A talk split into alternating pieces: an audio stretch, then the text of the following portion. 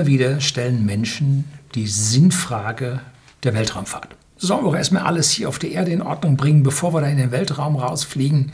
Das ist doch nur Geldverschwendung, solange ein Mensch hier auf der Erde und so weiter und so fort.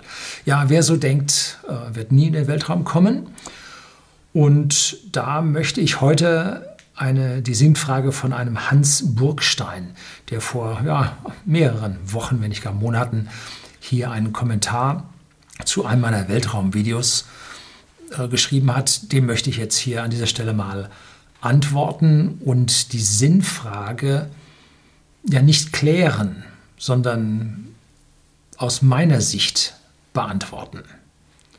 Er sagt, Herr Lüning, ich drücke die Daumen, bin persönlich insgesamt skeptisch, was bemannte Raumfahrt angeht. Man könnte die Sinnfrage stellen, aber Wettbewerb belebt bekanntlich alles. Dann geht es um äh, staatliche Raumfahrt und private Raumfahrt. So, jetzt soll es also ins Detail gehen. Bleiben Sie dran.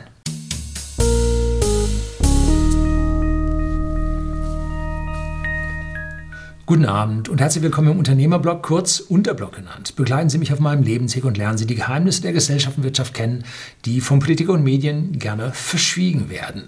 Und heute, wie gesagt, die Sinnfrage über die Mante Weltraumfahrt oder die Weltraumfahrt als solches. Da kann man sich nicht auf die Situation begeben und sagen, lass uns erstmal hier alles in der Welt richten und dann schauen wir mit unserem Blick nach außen. Denn ich bin mir ziemlich sicher, dass wir niemals alles auf dieser Welt zum Positiven richten werden. Also dieses Argument, warte erstmal, bis wir hier alles fertig haben, dieses Argument zählt nicht. Vielleicht haben wir bis dahin ja mit dem schönen fetten Atomkrieg alles zerstört. Ja, der Mensch ist so. Ne? Und es gibt auch andere Osterinseln, da haben die Leute ja so gehaust, dass sie anschließend ausgestorben sind. Auch das gibt es. Äh, Kriege gegeneinander, gut, am Ende hat meistens jemand überlebt. Ähm, aber es gibt auch noch andere äh, Szenarien, wie wir nicht überleben können. Elon Musk hat es gesagt, er muss jetzt ganz dringend mit Starlink hier uns zum Mars bringen, weil vielleicht schließt sich das Fenster, wo wir Menschen nicht mehr in den Weltraum fliegen können. Gibt es mehrere Möglichkeiten, warum man das nicht tut? Weil die Menschen zu lethargisch geworden sind, weil sie nicht mehr begierig sind, weil sie, Entschuldigung, blöd geworden sind. Äh, es gibt Untersuchungen, dass Steinzeitmenschen intelligenter waren als heute, ja, weil sie intelligenter sein mussten. Irgendwann vor dem Computer. Ja, so, aber ich habe das für mich auf einer ganz, ganz niederen Ebene beantwortet. Und zwar begeben sie sich 70.000 Jahre zurück nach Afrika. Das muss ungefähr der Punkt gewesen sein, wo die Genetiker aus der Varianz unserer Gene heraus sagen, da lebte unser Urvolk, müssen sehr wenige gewesen sein, nur noch so 2000, 2800 Individuen, habe ich eine Zahl im Gedächtnis, ob das mittlerweile revidiert wurde, weiß ich nicht. Äh, so, es war also sehr, sehr knapp mit uns. Und da kommen wir zu einem Punkt, wo eine Gesellschaft sagt, oh, wenn wir uns nicht von hier wegbewegen, dann sterben wir aus. So. Der andere sagt, nee, nee, nee, nee, wenn du dich von hier wegbewegst, dann wirst du aussterben. Weil da draußen ist alles so gefährlich. Äh, so. Und nun sitzen da unsere Vorfahren in der Savanne und einige sind dabei, die sagen, ja, ich glaube, die Wasservorräte hier werden immer weniger von Jahr zu Jahr, wir müssen hier weg.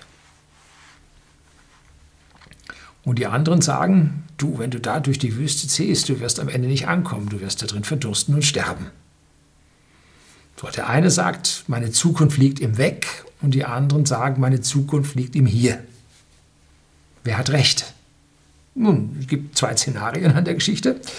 Äh, der Vorsichtige bleibt zu Hause, dann kommt die Dürre und er stirbt. Mit all seinen Kollegen, Stamm ausgelöscht. Gut.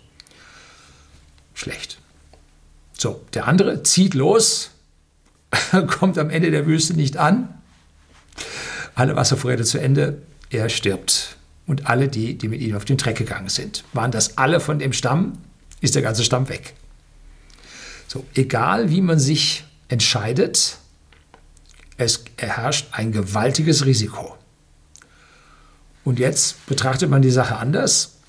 Der, der zu Hause war, betrachtet den, der da in der Wüste wegzog. Äh, gut, von dem hat er auch nichts mehr gehört. Ob der da Milch und Honig gefunden hat oder ob er da verdurstet ist. Äh, der sagt, jo, dann kam der Regen wieder und alles ist gut, ich habe überlebt. In Afrika wohnen heute noch Menschen. Und der andere, äh, tja, wie immer Sie sich entscheiden, es gibt zwei Möglichkeiten, da bleiben oder weggehen.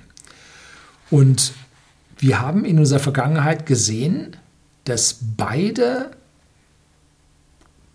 Archetypen Mensch positiv sind. Und darum gibt es heute auch in unserer Gesellschaft aus meiner Sicht, ich weiß nicht, ob es da einen wissenschaftlichen Beleg für gibt, immer noch die zwei Typen Menschen. Die einen, die nach vorne preschen und sagen, wir machen was Neues, oh, ich wandere aus und so weiter. Woanders ist es besser. Und die anderen sagen, oh Gott, oh Gott, oh Gott, woanders ist es bestimmt schlechter.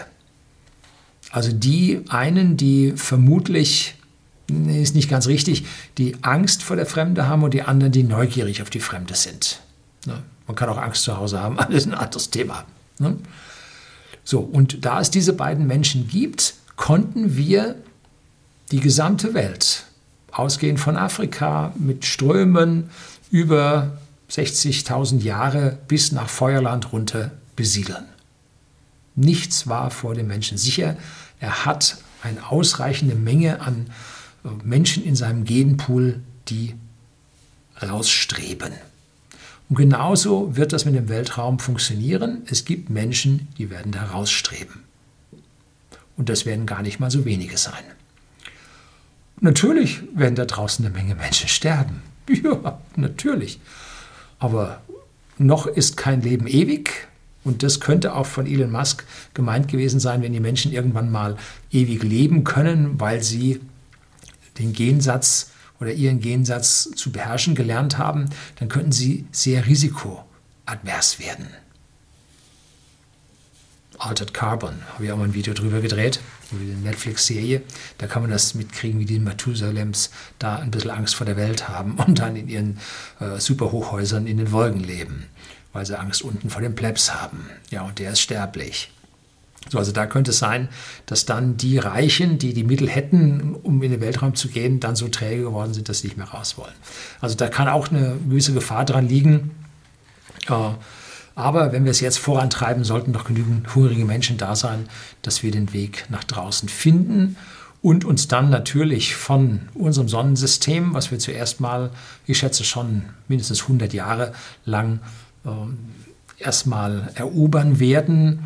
Aber dann habe ich mal über das 100 Year Starship gedreht, ein Video, werden wir die erste interstellare Expedition beginnen, die dann bald von folgenden äh, begleitet wird oder verfolgt wird.